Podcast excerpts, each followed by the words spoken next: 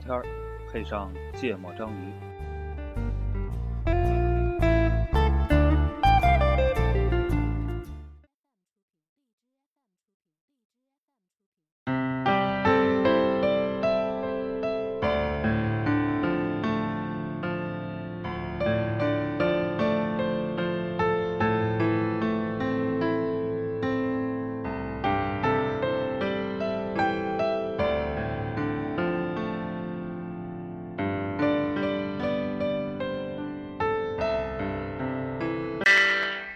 大家好，欢迎收听《芥末章鱼》，我是顾哥。他是一泽，啊，一泽，我是娜娜。哎，为什么啊，你发什么呆？不是因为啊我他那个电乐没没没没降下去？对对对，这不是一泽主播操作的问题，这是软件的问题。嗯哎，我嗯们今儿那个日常用的设备没在。嗯，这个设备虽然高级了，对，但是我们不太好用对，嗯，嗯，用不熟。嗯，呃，进入一下状态，我都刚才被老板一个电话给打懵了啊，啊。黄世波先开题吧，老板一下就把电话扔到他脑袋对上，嗯对砸懵了。砸懵了。对对对，千里投掷。这一期我们聊什么呢？哎，聊什么呢？ 啊，我们上一期聊的那个，呃，小夏小时天的候的回忆夏天，对，嗯，嗯，然后当时就聊到了说，就各种玩儿啊什么的，就是当时本来想录这期的，但是当时对没想明白，从哪个角度哎，来要录？对要怎么说？对对对对，然后 然后那期上期节目录完了，就想明白这期该怎么录了。 对，然后我们就瞎聊了一下，发现嗯，蛮有意思的一个就事情。聊，因为那期聊的时候就觉得，就小时候追求、感受、印象比较深的那那个那个记忆啊，嗯好像都跟那个旅行没什么关系。然后那个时候追求的好多东西，感觉好像现在没了没不太去追求了。啊，对，所以所以最开始其实呃上一上一期的时候，我不太明白这个应该怎么聊，但其实我聊完了，聊完了小时候夏天之后，我发现哎，我好像知道了，我是带着疑问的。啊嗯，所以我们到底要聊什么呢？嗯，难了。啊，我们聊这个问题呢，听起来这个词其实还蛮常见，叫旅行啊也叫的旅意义。 对对对，听起来非常的俗。嗯，对，但是呢，我们在聊什么呢？就是 聊陈绮贞这期。对，差不多吧。嗯呃，其实起源是在端午的时候，我去了一个还特别有名的古镇，嗯叫西塘。嗯，哦，对，对，然后我觉得非常的无趣，我想起来了。嗯啊，对对对，我觉得非常的无趣。然后但是觉得，但是我去那天人还特别的多，嗯然后我就觉得蛮有一个点就是，我觉得在那个地方对于我来说没有任何的新鲜感，我也没有必要跑到那个地方去去感受一下。我之所以跑到那个地方，是因为我去我我是去上海看我哥去了，嗯然后呢他要上班嘛，我也不可能成天那顺个路去旅个游，顺哦路顺路对，我就说我也从来没去过这种嗯特别热的。就在晚上热度很高的这种景点，嗯我说我去感受一下吧，对吧？嗯做用户产品的，总得嗯感受一下这些嗯人生、人间百态。嗯然后我就去了，我就觉得去了，我就觉得我操，为什么要有一个这样的地方让人们来旅游呢？我非常的奇怪。嗯然后结束之后呢，我就我就我就跟一则主播、顾客主播说了这么个事儿。嗯，一则主播说他觉得他去西塘的时候就感觉挺好的。很很好。哎，然后呢，因为一则主播是在零07七年年去的，嗯，我是在一九年的六月份去的。哎，差了十几年，是这十二年到底发生了什么呢？对，然后科技在发展，人民在进步。呃，互联网在普及。对嗯我觉得这十二年来之后，我觉得对于国外不知道啊，去的不多，嗯呃然后国内的旅游或者旅行，好像变得越来越没意思，这是我个人感受。嗯然后我们其实发觉这里面可能会跟一些呃时代的发展、互联网的普及以及城市化的进程，嗯可能都会有一些关系，嗯导致。这个旅游的感觉和意义可能会变得不太 一样了。核心原因是这个人民的这个物质条件都已经被满足了，大家都出来嘚瑟了，哎，我觉得不完全是这个旅理游的人，多了。嗯嗯嗯，所以我们这一期想聊聊，哎，十年前旅游嗯和现在旅游嗯，到底有哪些事情发生了变化？嗯。啊，哎，我觉得我们可以把那天那个，因为那天其实就是因为聊西塘这事儿，对，哎，咱觉得这个话题其实就是有值得的聊有有的录对啊，我觉得可以把这这块儿再再再再再说说说对对对我去西塘的时候，我的感觉是什么呢？首先，西塘下要门票啊，啊、呃，一百块钱一位，嗯小孩儿不用票，呃，嗯说贵吧也不算很贵。嗯然后呢，进去之后我感觉很不好的地方在什么？就是从进去的第一个进去还好，你走到了第一条街开始啊，嗯就全是商店。这商店呢都是非常无聊的商店，嗯，啊，基本就几类，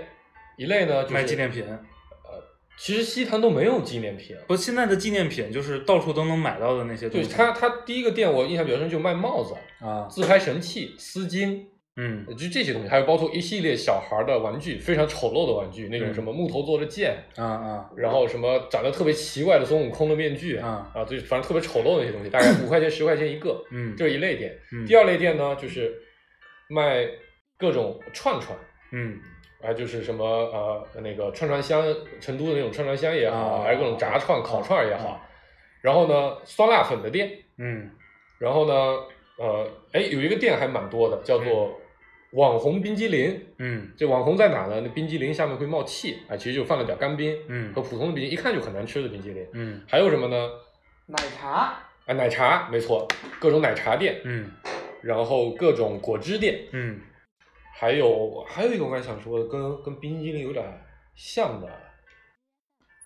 反正挂着什么某种网红的画画的，哦，画画的，对，画画画那个人物肖肖像像的人物肖像的，敲那个敲鼓的，六七种店，对吧？嗯嗯，整个园区里面，咱们凿吧凿吧算，差不多有个哦，还有那个桂花酒，各种各种果酒，嗯嗯啊说是西塘特色酒，嗯什么桂花酒、草莓酒、蓝莓酒，嗯咱咱们刚才算了七八种，嗯整个景区里面的差不多两三百家店。嗯就是这八类商店的不停重复。嗯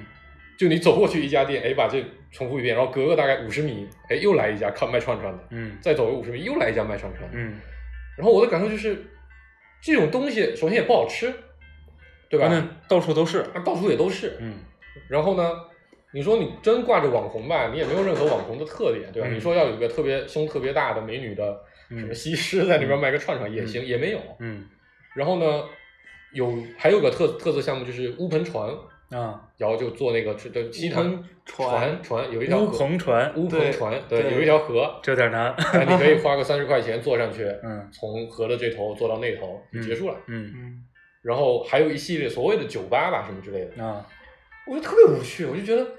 我为什么要花一百块钱门票来这种我在北京随便开车开个三十分钟就能有地方去的嗯东西？而且我我在北京，就比如说你跑来这边，他们所谓什么也有一些饭店，嗯西餐美食，嗯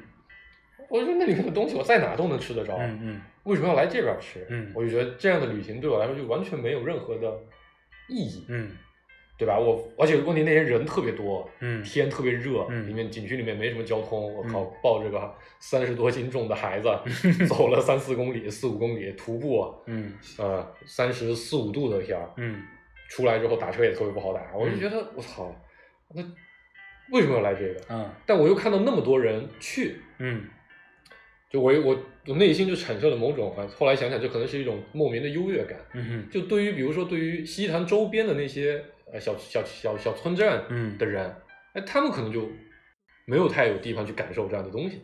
那可能他们就愿意去，可能对他们是有意义的。嗯，所以我当时想法就是，那是不是对于大城市人来说，因为现在什么东西几乎你都能在北京找到，对吧？嗯全世界所有的美食，哪怕你在成都开的再好，肯定会在北京有一家分店，嗯这样类型的东西，北京几乎什么都吃得到，什么也都玩得到。嗯好像就没有什么动力去一个外地嗯去、去去去做这个旅游了。嗯嗯所以这是我当时的感受。嗯嗯，对，然后我当时把这个这个这些感受跟一泽主播分享之后，他就说他十二年前去的时候不是这样的。对，就最开始黄世波提出这个题目，我们觉得不好聊，嗯，就是因为就好像会容易聊成，比如对景点的吐槽是吧？对。对对，但是后来他比较详细的描述了这个事儿，嗯，然后我又回忆了一下，我零七年去的时候，对，我发现这天差地别啊没，错，它就不是一个地儿，感觉是 吧？对，然后我我我我记忆可能没那么准确了，因为毕竟这么长时间了。。对但我那回去西塘也不是专程去，我是去嗯杭州，对，顺带去一趟。周边西塘玩儿嗯，然后那个时候，我觉得还没有古镇旅游这种概念，知道西塘这个地儿的人很少不。多，肯定是很少的。嗯哼，当时那边儿那会儿连乌镇什么可能还没有呢。嗯，那个时候唯一在开发的古镇唯一一个有点火的江南水镇其实是周周庄，庄上海比较近吧，对吧？对，而且我不知道周庄火是不是因为韩寒对，因为韩寒写写过《三重门》，对，写三重门，写写包括过那个地儿。新概念里有大量的文章啊都写了周庄，嗯，然后呢，呃，我印象中那会儿首先是没有门票这个概念的，嗯哼，就那儿就是个镇子，对，而且刚才黄主播说的所有的店一个都没有，一，个都没有，嗯，就是我印象中整个那个镇子，我要非常努力的打听，嗯能找到一个买烟的地 儿，啊，你知道吗？嗯嗯嗯，然后基本上吃饭的地方连饭店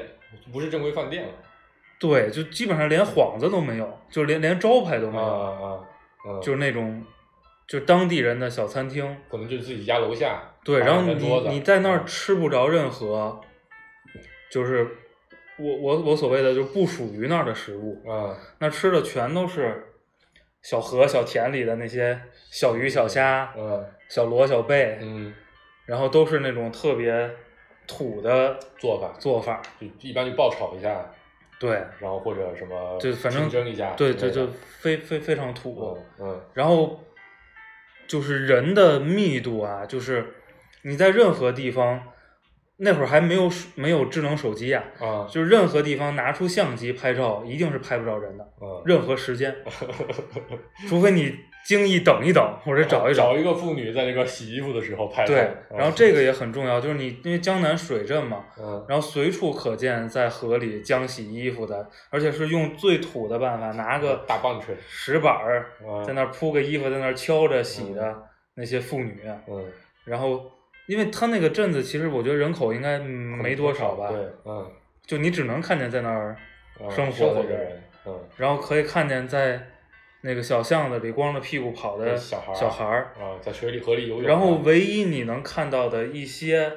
不是感觉在那儿生活的人，其实是去写生的周围美院的学生。杭州应该是有那个中国美术学对院，嗯，那有块巨大的牌子“国立美术美术学院”啊、嗯嗯嗯，就是我，所以那个给我感受还很棒。蛮好的，因为有你有有划船的吗？有划船的也都是渔民，对，嗯但很少，嗯就三两只小船儿。嗯然后我不知道，我我觉得你去的时候，可能桥上都挤满了人吧。嗯嗯，就他那不是有几个小拱桥吗？我记得，现在还蛮多拱桥的，嗯、我反正就是就所有路上都挤满了人嘛，你就想象一下国庆节的北京的天安门那种，当然没到那个量级了，但反正就是那个密度吧。嗯就是你就我我记得零七年的时候，就是你在桥上嗯，是可以逗留很久，就好，我刚想说就是。我去的时候你是没有办法停留的，嗯你所有地方都站不住，因为你只要一站住就一定有后面有人说你动一动，我要过去，就类似于这样。对，然后我印象中唯一一个我有印象的卖纪念品的商店，嗯卖的是那种油纸伞，嗯，还是蛮江南范儿的一个对东西。嗯就是这是我印象里的 西塘。我在那儿住了，也就住了一晚。嗯，然后你到了晚上没人就没有人，了，也没有灯，嗯，然后我就只能在我住的那个客栈跟老板喝喝酒，酒，嗯就是，而且他那会儿也没有卖各种，就就只有千岛湖吧还是什么，反正就是呃，当地的啤酒，周围的啤酒吧。嗯就这是我印象里的那个嗯西塘，嗯，但之后确实我也再没再没去过了。其实我蛮早的时候我就知道西塘了，嗯我印象中应该是要么是在人人网上，啊要么是在豆瓣上嗯知道了这么个地儿。嗯就那会儿，呃，零七零八年，其实是我刚开始有有那时候开始学会了一招，就是哎，发现火车票其实挺便宜的，嗯，那就知道还有学生证，还有学生证，对，嗯然后攒点生活费，嗯也可以挑个时间几个朋友一块出去。那时候跟我当时的女朋友，现在的太太，经常一嗯块出去。然后呢，就那时候就我印象很深，就流行一个什么，流行去青年旅社，啊，因对为，很便宜嘛，二十五块钱一个床位。然后那时候把青年旅社也描绘的特别的浪漫，啊，然后就就就类似于很多人可能都愿意。不是像现在那种去所谓的网红打卡地，其实现在想那些地方也算，当时应该也算网红打卡嗯地，但是它是非常小众的，所以就会有人在比如豆瓣或者人人上写文章推荐所谓的特别小众的旅游景景点，嗯比如刚才说的这个西嗯坛就其中之一，嗯包括我们当时去杭州，嗯但是那时候很流行去去去住那个杭州的民宿，嗯那时候民宿还不像现在就非常普遍，那时候嗯民宿在在那个什么虎跑山上，嗯江南驿我还记得那那民宿的店，就是在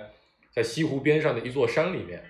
买了个老院子啊，那好像是不是你推荐给我的那个店？应该是，对对，因为我去的住的那儿，啊，就江南驿我也去住在那儿，就是西湖边儿上半山腰，半山腰，嗯对拆对了对对对，就那些地方，那时候叫是南山驿，对对对，嗯应该是，反正叫什么山驿，嗯呃，反正有个南字，嗯里面有自行车可以借嘛，哎对然后你可以去骑自行车，对，对，不要钱的。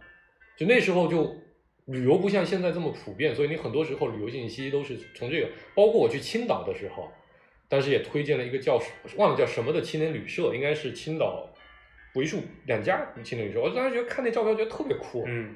我就一定要去，一定要订，但一直都没有订上，反正后来去住了个商务酒店，这样你知道我零七年去住那个南山一，南山驿什么概念？就是那会儿，就是他那个青年旅社备的啤酒啊，啊。就是一天晚上被我跟张天文喝光了， 就喝到老板没有酒卖了，嗯就是就是那样的状态，你现在是无法想象的。对，然后那个时候，其实现在想想这些东西都非常的普遍，嗯几乎变成了所有打着年轻人去旅游必备的一些，就肯定会有。如果一个旅社里面一定会有一些，比如说留言板，嗯写个小纸条可以啊挂在那个板、板子上，写明信片，嗯老板会帮你寄。嗯然后呢，会有个小台球桌，嗯有个小公共空间，一堆人可以那边摆着书，摆着各种各样的东西，嗯还有一条狗，那狗嗯你可以逗着玩儿，嗯就在那个时候，大部分人出去还是在住宾馆、嗯酒店这样的概念里，这都是非常新潮的嗯概念。然后的确很受年轻人欢迎，我觉得而又很便宜，其实不贵，那时候记得一百多一个晚上吧。反正从某个时刻开始，好像所有的地方都变成这个样子。嗯，嗯，所以从丽江什么这哦，种，丽江一开始，丽江，然后什么大理湖畔是吧？这对没没去过，没我有也没有去过没就有这种地发言儿权？呢，最开始就小清新，叫民谣风，对对对对对对 对。嗯这波人搞起来的，这都是都是嗯小客栈，老板在底下陪着，然后弄点狗，弄点酒，弄个吉他，弄点狗，感觉要也也可下以手是猫了哎，感觉到沈阳了，到长春了是吧？到广西玉林。所以呢，包括现在，就我的感受，其实就是聊这个话题，我的感受就是，你会发现，比如你去刷抖音、刷各种社交媒体，上面会有大量的所谓的著名的景点，也不是著名的景点吧，新兴的景点、好玩的东西、火的景点，火的景点，嗯然后或者更俗气一点，我们把它称之为网红景点。嗯，虽然我现在都不太理解这个所谓的网红已经是一个什么概念。就是觉得自己在网上挺红的景点，对，然后，而且比较尴尬的事情就是，好像呃所有地方都一个样了。哎，比如就这古镇吧，其实冒出了无数的古镇，对吧？嗯西坛，后来乌镇啊，周庄就不说了，然后凤凰，凤凰哦，凤凰平遥，对，然后呃，北京现在也建了古北嗯啊、古北还算新建一点，古北还是是纯高人档一工点，的啊，纯人纯人工工的，的，高档一点。嗯反正你去一个地方，好像就有个古镇。对，然后总会创造出那么一些特别适合拍照也好，特别适合网络传播也好的东西。嗯，然后感觉想象中，你从网上看到，感觉就是到了那么个地方吧，就有一堆人排着队嗯去拍里拍那种非常模板化的嗯，打卡，打卡的视频啊、呃我印象比较深的前前段时间弄了几个特别火的，一个叫好像西安的吧，摔碗酒。哦，就你喝完那个我靠碗，喝完那个酒，要把碗摔了，两块钱一碗酒，然后摔的成堆成堆的碗，嗯我就觉得就像一个垃圾场，就在垃圾场门口喝酒嗯一样。然后还有什么？呃，我想起当前当年还有一个特别火的一个是婺源，嗯婺源看黄花菜，嗯到春天的时候就特别多的黄，就它有一大片的黄花田嘛，那原来是他们当地的特色农业吧，应该是。嗯后来你知道福建现在有很多专门种黄花菜的镇了，你知道吗啊？什么打出来口号就是看黄花菜不需要去婺源，在福建里也能看啊对，就像那个薰衣草庄园啊，薰衣草庄园。啊对，那时候大家一听薰衣草，感觉你都要去普罗旺斯嗯，啊，现在不用去普罗旺斯了，对吧？还有天津塘沽也可以看。哎，嗯，就我就其实比较好奇，就是你们觉得哎是为什么现在的旅游会变成这个样子？好，我们说了自己的体验啊，嗯听首歌回 来说说这里的区别 都没插上话。啊。那个郑钧《美好七十三》，走在生命路上，用爱丈量梦想，打磨流浪，雕刻时光。任凭世界变幻，心中保持良善，放歌山水一股清泉，把七十三送给你，我最美好的祝福。把七十三送给你，让它带领我前面的路。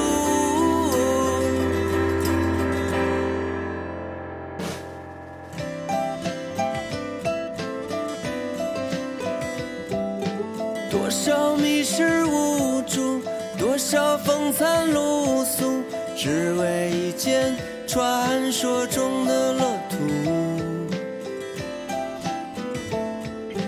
有人发出呼唤，那是谁的同伴？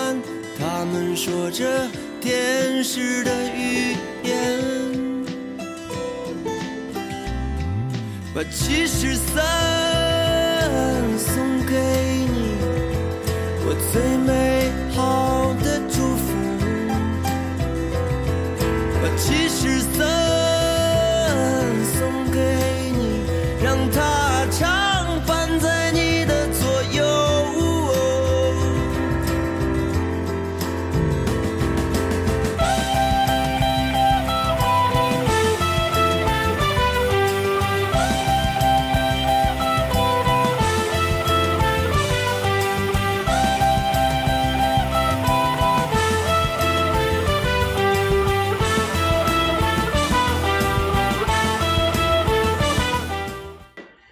哎，嗯又郑到了分析原因的时候，啊郑钧，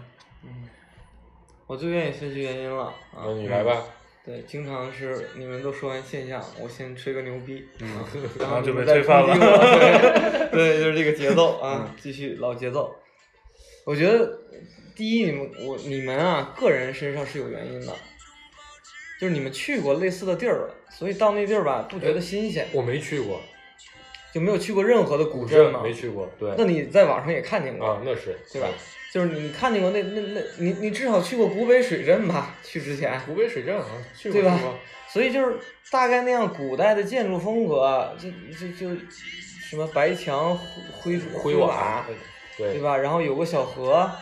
就有是个乌篷乌篷船，对哎对，有个划船的这条我还真不同 意。啊没事，你先说。啊！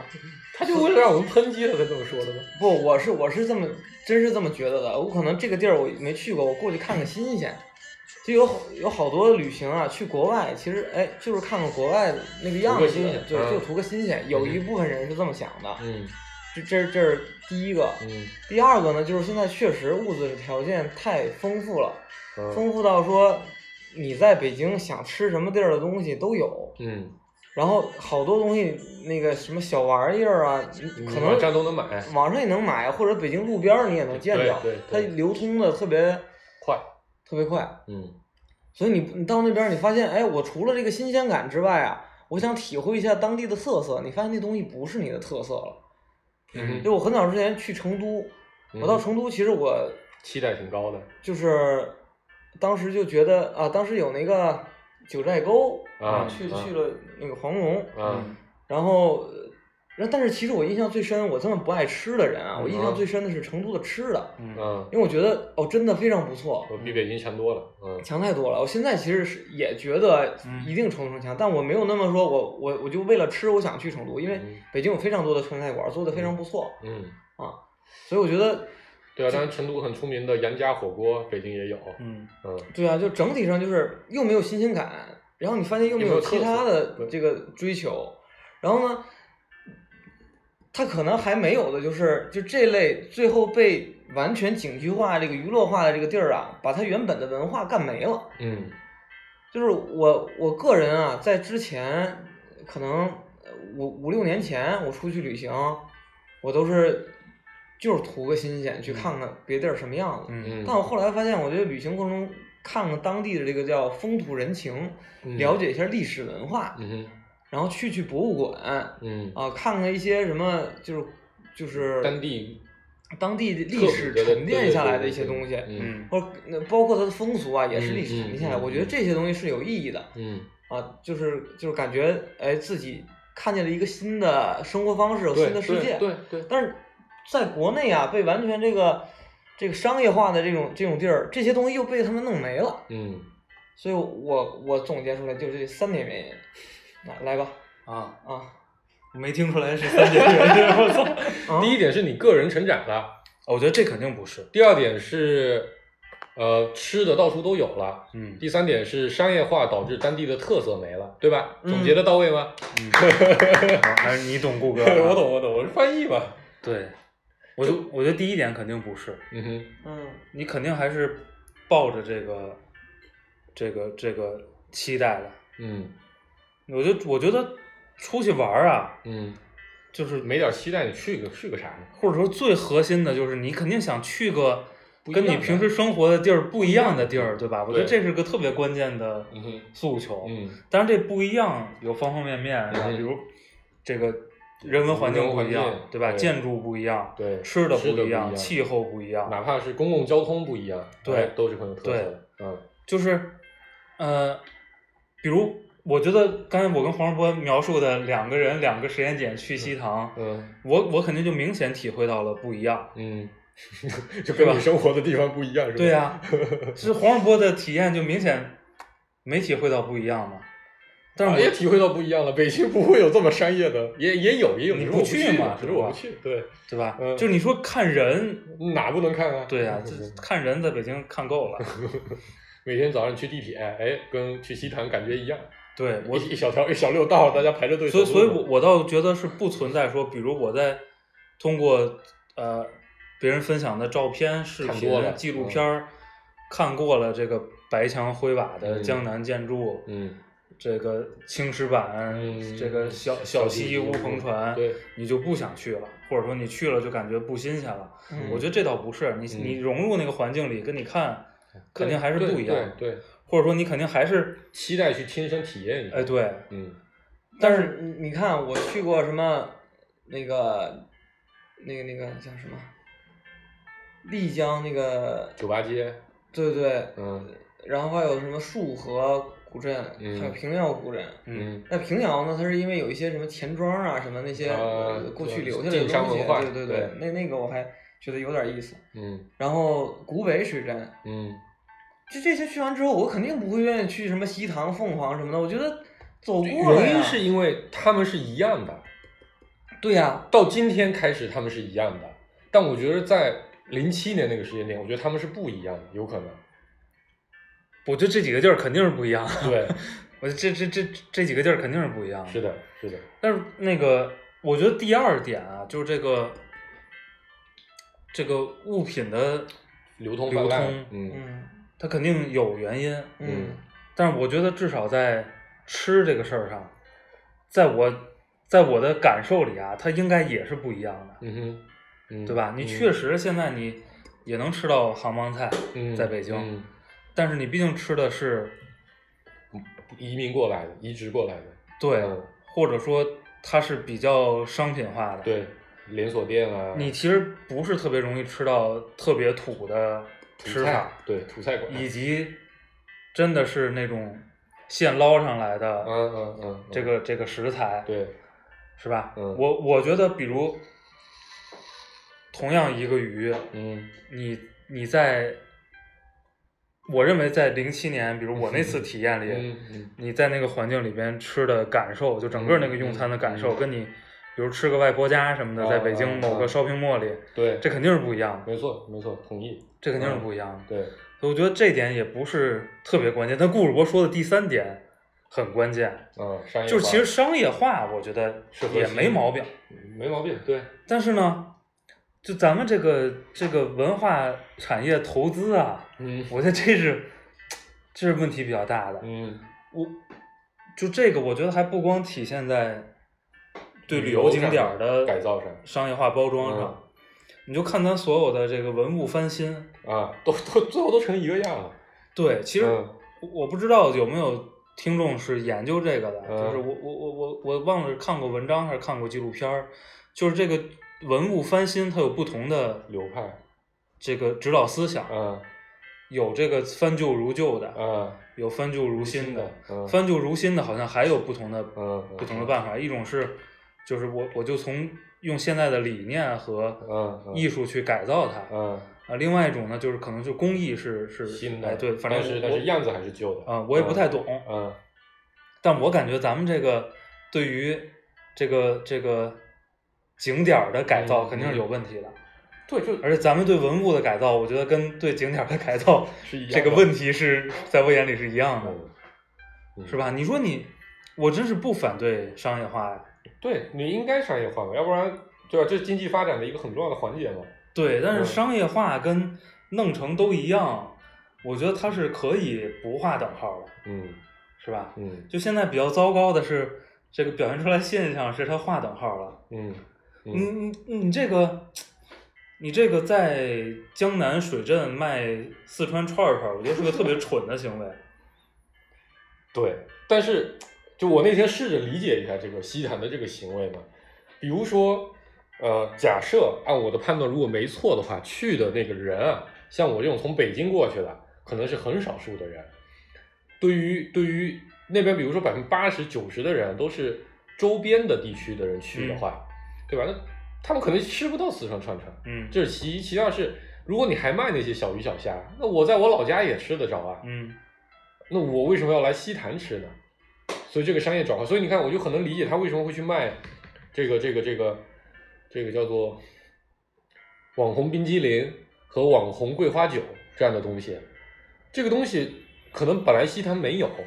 但我把它包装出来，它有了一个非常吸引眼球的产品形式，对吧？一个冰激凌会冒烟，嗯这个对于北京的同学来说可能司空见惯，嗯都都知道怎么回事，加点儿加点儿加点儿加点儿加点儿干冰，对吧？对对，冰激凌的味道不会有任何的改变，嗯但是对于周边的人来说觉得很新鲜。嗯就跟你说，你酒喝完了碗能摔和碗不能摔有什么本质区别吗？其实没有，你也可以自己买一堆碗回去随便摔一圈。但它有了这个特殊的产品形式的设计之后，啊对于体验相对匮乏的地区的人民来说，我觉得它就会有吸引力，它才会形成商业转化呃，我我我，我觉得这就是两种思路了。思路，对，嗯对吧？嗯一种思路是，我围绕一个景点儿，把它变成周边地区的一个商业街，变成一王府井儿，嗯，变成一步行街，嗯来吸引周边的群众流量嗯到我这儿来完成商业转化，嗯，对吧？对对对，然后另外一个思 路呢，是非常我互联网，对另外一个思路是我真的非常认真的保护这个文化符号，对，然后比如吸引更远的人嗯，来这儿嗯消费我这个没错，文化没符错号，没错，是的，对吧？是的，那这个前面那个思路，我这我觉得导致的必然结果就是都搞成一样啊！你说商业街跟商业街能他妈有什么区别？有什么区别啊？啊？你看对吧这个这个本质原因呢是中国人太多了。嗯哼，就之前有个这个大数据统计啊，说跟你坐同一个航班的什么这这个飞机上这嗯波人，说是有百分之九十是第一次坐飞机，嗯那个数据说中国有百分之九十的人是没有坐过飞机的，哦，反正就是然后有百分之九十五的人是没有喝过星巴克的，嗯对对，反啊，正还就有百分之九十几的人是没有出过国的嗯，啊，因为中国有护照的人才几千万。拼多多已经帮我们验证这个事儿了，这不需要证 实。对，所以呢，就是他们在那儿做商业化，就是为了来快钱，就是怎么着它有要人吸引买，大的 user base， 对，所以确实像就是就是娜娜说的，就肯定有很多人他确实没有体验过这个，没有体验过一些东西，嗯嗯啊，然后你又让他去体验他们当地的东西吧，对他们没吸引力。嗯对，所以他就用用了一些我们看起来非常蠢非的，非常蠢的东西，可能对别人来说，哎，这挺新鲜的，啊嗯，这就变成了我刚才说的第一点嗯，啊，证明了，比如我我刚才说起这个的时候，我就想起其实你还记得你们去我老家嗯的那一次？嗯我觉得虽然没带你们去什么景点啊，嗯嗯但我觉得你们应该还是感受到了我们当地的一些嗯特色，尤其是那个第二天我们去吃那个非常小的巷子里面的那家嗯小菜馆的时候，嗯对啊我就是就是我自己现在回去的时候我还特别喜欢，因为我们大路上其实跟跟跟跟普通的县城或者说市区嗯没什么区别，就小区、高楼、shopping mall 基本上就这些东西。但后面有大量的老房子是还没有被拆掉的，都藏在那些东西后面。其实那都是我们小时候上学放学的路。然后我就我每次回去我还特别喜欢走那些路。同时呢，因为就仙游这样的地方吧，在福建有太多了，嗯所以我去做什么特殊的商业改造吧，啊也吸引不来什么流量，对吧？嗯有几个人会说我去福建旅游，我是要去仙游看一看，肯定不会有。嗯那福建内的人也更没有动力了。我自己在我老家也一样，所以呢，反而导导致它没有什么旅游业，没有旅游业的结果就是，那除了这个新兴的这些商业环境进来之后，老的东西没什么变化，嗯所以才会有你们去吃的那家。其实那家店我去都觉得它非常非常的传统，嗯他做的菜就是最最最正宗和地道的，就现在其实已经大部分餐馆都不做的那些菜，嗯所以其实那天那顿饭还挺贵的，因为嗯，那些菜都非常的费功夫，我还吃记得那儿的卤面，吃的人也非常的少，嗯但因为他没有他没有动力去吸引外地人来，所以他只需要服务好有那么一些人愿意还来我这家餐馆消费，那就够了。我卖的贵一点，嗯这些有品位的人愿意来吃就可以了。我觉得那个就很好，我就比较喜欢这样的感觉。我这个我我没去过乌镇，嗯一次都没去过那。哎你没去过开国开国大会吗？没有，我互们联网我大佬们其实都每没年去都去参加，但是我我我没去过。啊，那看来互联网大会办的还不够行。 嗯，这小马他们去就行了。那个呃，我听过一个演讲，嗯，是负责乌镇的。啊，我我好像也看过那个。嗯我是不是跟你分享过？对对对，那个，然后他他他们公司也负责了古北水镇啊的然后设计，我觉得里边很多理念理念我还是挺赞同的。嗯那其实我觉得对这给我们这影响力也不 够啊，但是我觉得其实有机会给政府提个，我是想提一个建议的。嗯其实你最好地区的景点儿的收益嗯可以给地方政府分享，嗯，但是地区景点儿的商业包装和运营、最好不要交给当地的嗯政府政府或者当地的公司，嗯因为当地的政府其实能力有限。呃，咱不不敢说政府能力有限了，但是好了嗯他要不的直播了他的文化标签他不是特别容易珍惜，嗯，他反倒觉得太外常来见了外来的这些就是你刚才说的那个原因，啊，对吧？反倒是能够就是对这个文化符号有有感触的的人，是没有见过这些东西的人。对，嗯我我印象特别深，就是那个那个人讲那个改造乌镇，嗯，有一个例子给我印象太深了。他说那个这个地方我要保留原来的文化符号，但也要引入商业元素。然后呢，他那儿会开快餐，嗯会开麦当劳。嗯然后他干了一个特别牛逼的事儿，就是说他他说你看全世界的麦当劳会保持它的品牌，用装修是一致的红红招牌和一个黄的 M。嗯，现在是黑招牌了。他说这个东西放在我的景点儿会非常的突兀嗯和跟我这个古镇的形象格格不入，嗯，所以他们经过了非常努力的谈判，也出让了很多利益去嗯改造了麦当劳麦当劳的就整个外部的装潢和 logo，嗯，让它能够融入到那个古镇的建筑里。对江南水镇的那种文化风格里、建筑嗯风格里，然后改造了星巴克。嗯，我觉得，我觉得这些理念都很值得。都挺对，就是它还是可以商业化，嗯但你商业化的目标一定不是商业，是吧？你商业化目标是如何让这些商业能够服务和融到你的这个文化符号因里。为乌镇有一个我我我我蛮赞同的，我觉得他那句话讲的特别，就是我觉得是核心理念的区别。比如西坛，你会明显的感觉到，这种商业街你一定会只会来一次的，嗯你绝对不会去第二次的，因为你在那边无非就是我来了就 OK 了。你就哪怕比如说，我们再举流行的例子，摔碗酒这个事情，你会第二次再去摔，你会觉得我特别喜欢摔碗，我我他妈每三个月我就要去摔一次碗吗？肯定是不会的。但是呢，乌镇的理念是说，啊、他希望能做回头客的嗯古镇，嗯就我希望让人当当你想要有一个静谧的江南水镇可以歇息的时候，你就会想到我会我会去乌镇感受到这个地方。嗯我这是一个巨大的区别。对你如果只是做一锤子买卖，那我当然是想办法呃流流量雁过拔毛嘛，流量一来我进来一就次让你多花点钱。对，我就一定把你的这个生命 LTV 对吧？一次 Lifetime 采购了， value，反一正次采购中国十好几亿人 呢。对对对，但是如果你想让它是我每年都会来一次，花个一两千，我觉得这个理念就会指导一下，你会做出完全不一样的选择来。所以乌镇你们还会再去？我没去过，我也没去过，嗯，我看我我分享那个文章，当然这肯定是带着营销的成分在，的，嗯但我特别喜欢这篇，它是它要它严格的控制了人流量，他说的啦，对，保证了他在古镇上的那个体验和他当年在古镇上生活人的体验是类似的。然后呢，他的所有的虽然里面卖的菜还是那些很商业化，可能为了适应口味，也会从外地引来很多不同的菜馆的风格，但是呢，那个服务的风格、那个桌子其实是统一采购的，嗯一定是让你感觉这是江南的菜馆，而不是一个对吧连锁酒店的连锁连锁饭店的菜馆。然后呢，他把那些特别商业的东西都放在了古镇这条街的后面。哎对，其实据说那个乌镇是有全亚洲还是全世界最大的精品酒店群，就不精品酒店啊，不是酒店群，精品酒店就那种很小的、很特色的高端酒店，可能一晚上好贵的那种，两三千、四五千都有可能。但是它会让你在乌镇的主要街道上是看不到的，你可能通过某一条小巷子拐进去，推开一个门儿，就发现我靠，里面有一个特别牛逼、特别豪华的酒店。就他就为了保留保证你来的时候，你感受乌镇，你大部分人都能感受到乌镇。然后你想要奢侈的有奢侈的地方去，你想要朴素的有朴素的地方去，你想要民宿有民宿，你想要呃豪华酒店有豪华酒店。我觉得这个逻辑就是就本质的区别了。对，嗯，我们再听首歌啊，黄世波的《伍佰》。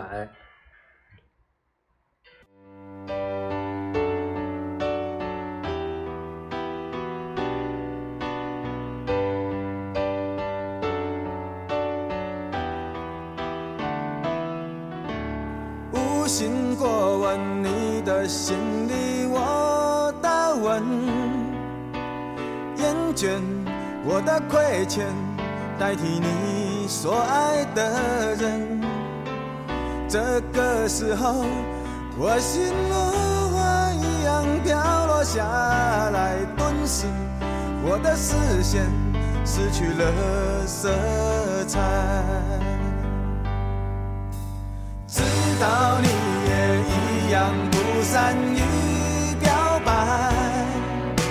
想想你的相爱，编织的谎言懈怠，甜美尽头，竟也落花一样飘了下来，从此我的生命变成了尘埃。寂寞的人，总是习惯寂寞的安稳。至少我们之间曾经交叉过，就像站在烈日骄阳大桥上，眼泪狂奔滴落在我的脸庞。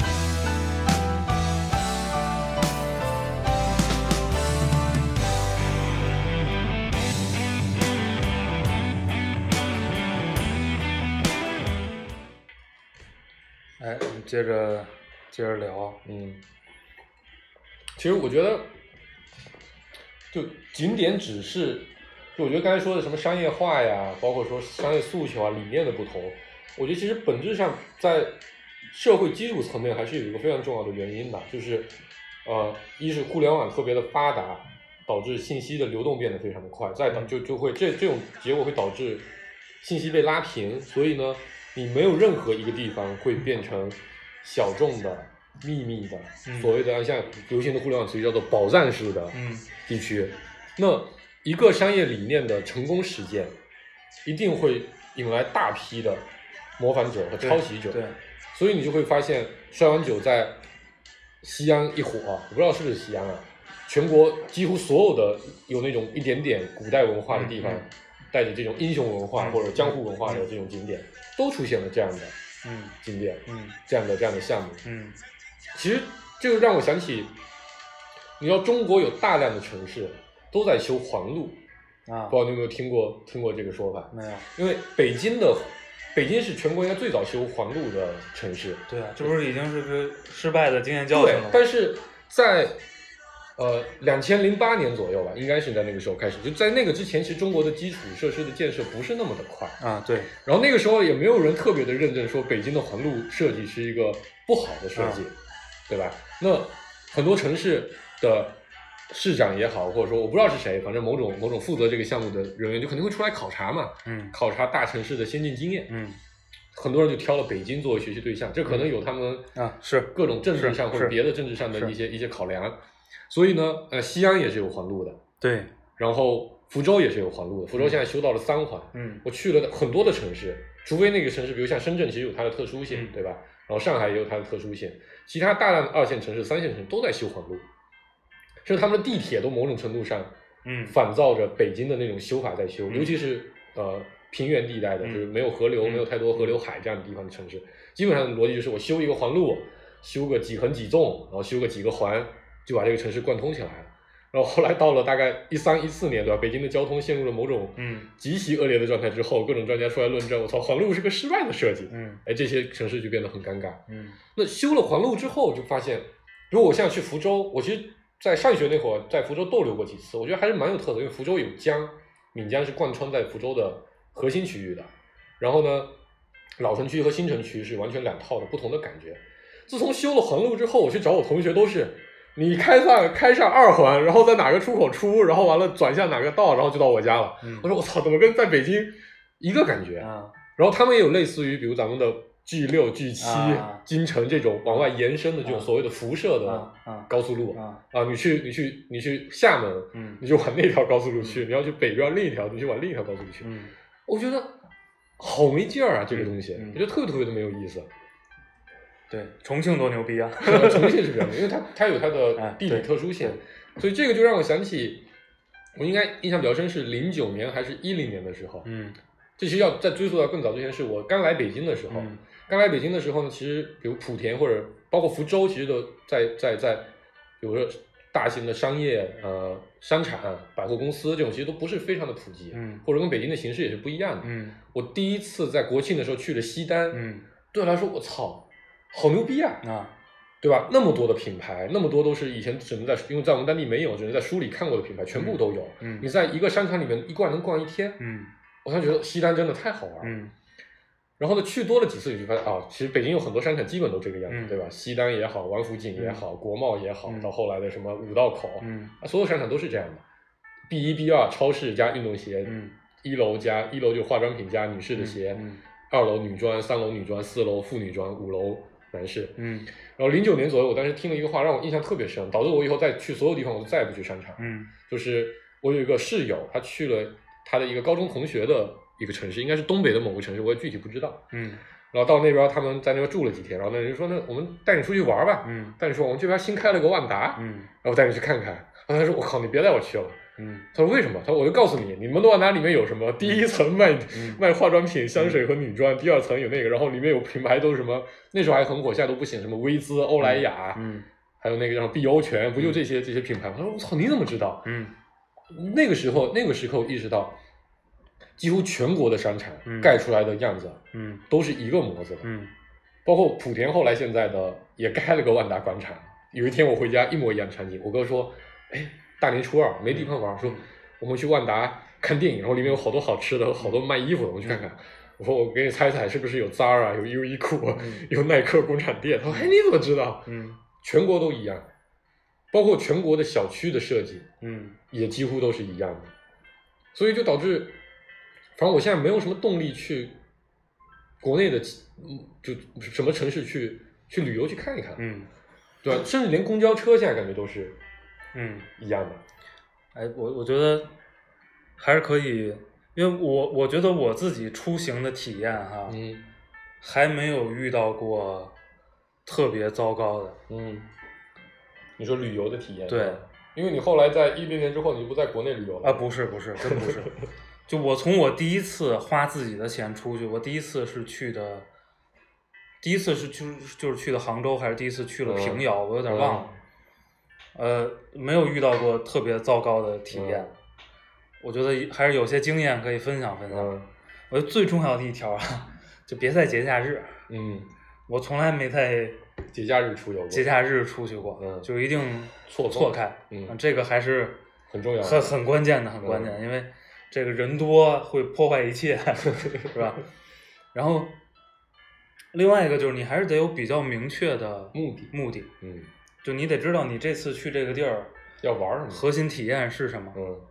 就是你你看你是想去看什么，嗯然后你是为了什么去的，嗯是吧？你吃你是想去吃什么，嗯就这东西也挺关键的，因为你如果选择去一个地儿，然后你你你不知道你要干什么，你要按照各种什么旅游 app 上的排名，去做，那就完蛋了，嗯。那通常会完蛋的。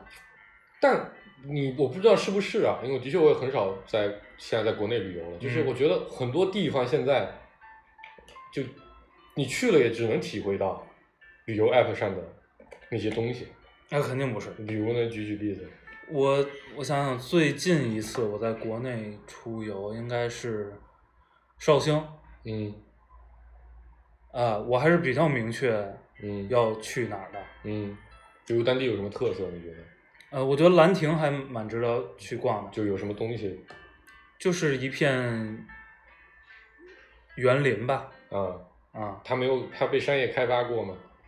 没怎么被商业开发过，嗯就就是王羲之父子嘛。嗯嗯嗯然后去了趟呃王阳明墓，嗯就是荒到连人都没有，嗯，就到处就都这种就是魔商业的魔爪还没有伸过去嘛？啊对，嗯。然后城市就完全一样了，所以我就对没对对我就没在在城市里待着城市里面花任何时任何间时间。嗯然后呢，吃我都只挑那些，就是呃真的特别好，但是特别嗯贵的、嗯，那那那些地地方去吃。嗯嗯嗯嗯，其实当地的精品餐厅嘛，算是，对，嗯，所以那趟也是，当然也是错开节假日对了，对，对在那儿待了三天，嗯那体验特别好。嗯，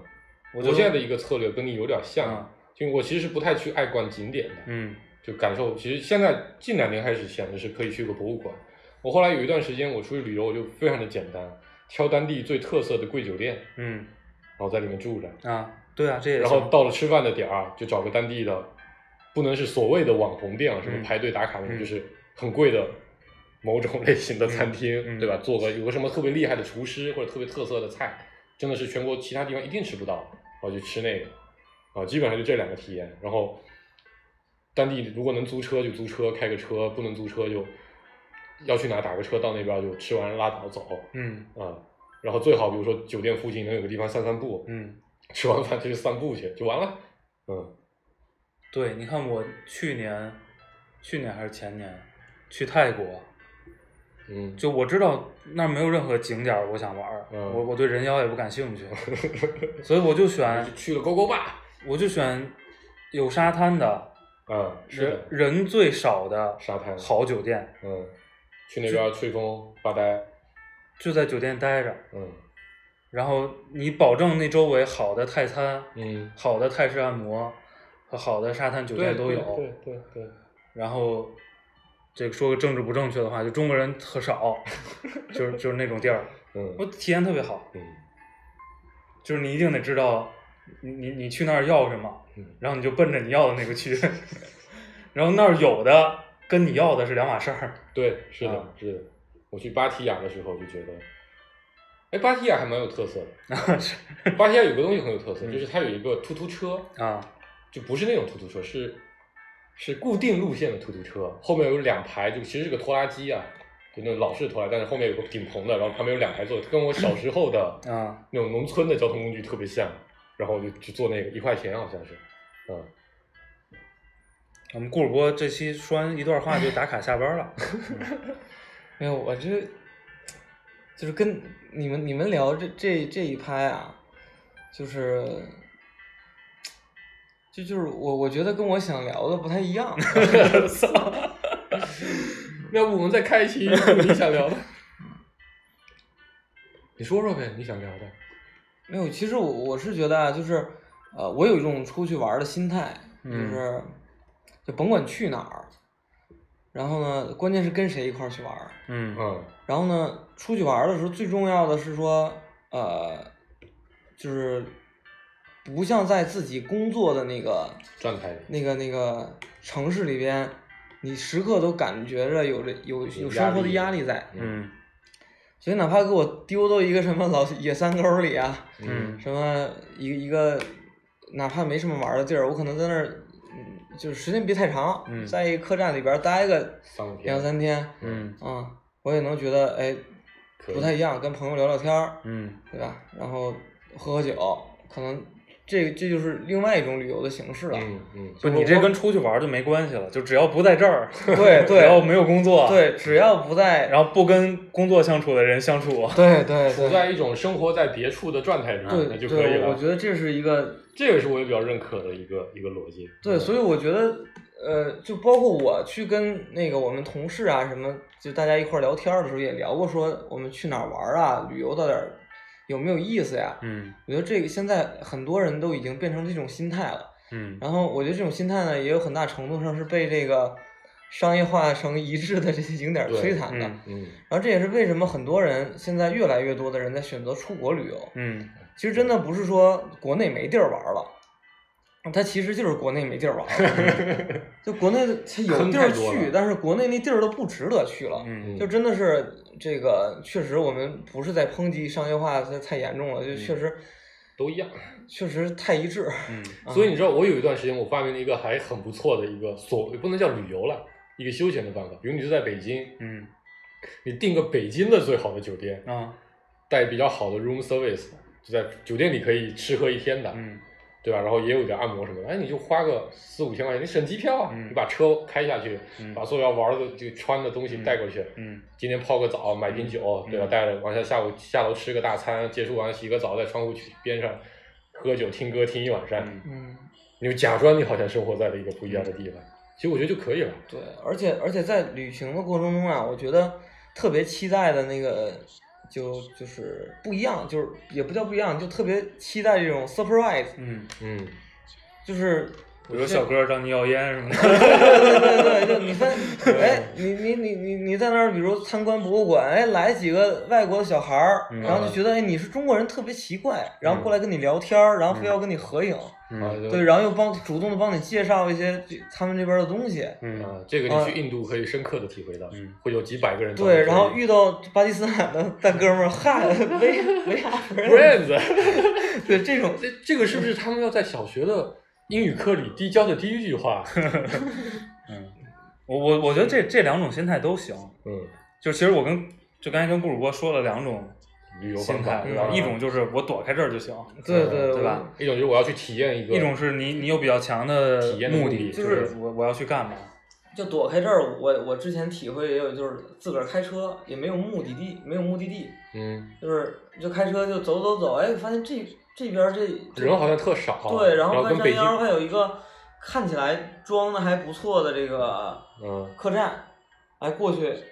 坐会儿看有没有吃的，如果嗯在那吃、吃两口饭，跟老板聊的不错，我今儿就晚上就在这儿住去了嗯啊。然后可能这个就遇到好的老板，然后他带你体会一下可能当地的一些不其一实样的地方。我当时前年开车的时候，G 幺五旁边到了浙江境内有很多的所谓的观景台的休息区，嗯其实我特别希望有人能把那些地方嗯做得更适合停留一些，嗯因为现在观景台就是一片光秃秃的地方，嗯因为到那边其实那个高速路过巨多的入海口。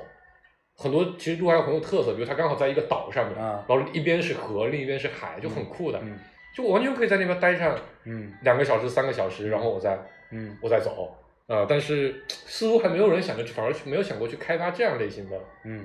一个旅游的方式。嗯就是在澳大利亚这个还蛮普遍，他们十七英里就是开到一个休息区，在这边待上半个小时，你就可以走了。这这这他们主要是没有 A 和 B 太远 了，嗯好吧，时间差不多了，来不及了。嗯啊欢迎大家关注我们的网易云音乐微信公众号“节目专业工作室”。嗯，拜拜顾主播旅行的意义，嗯，拜拜。拜拜。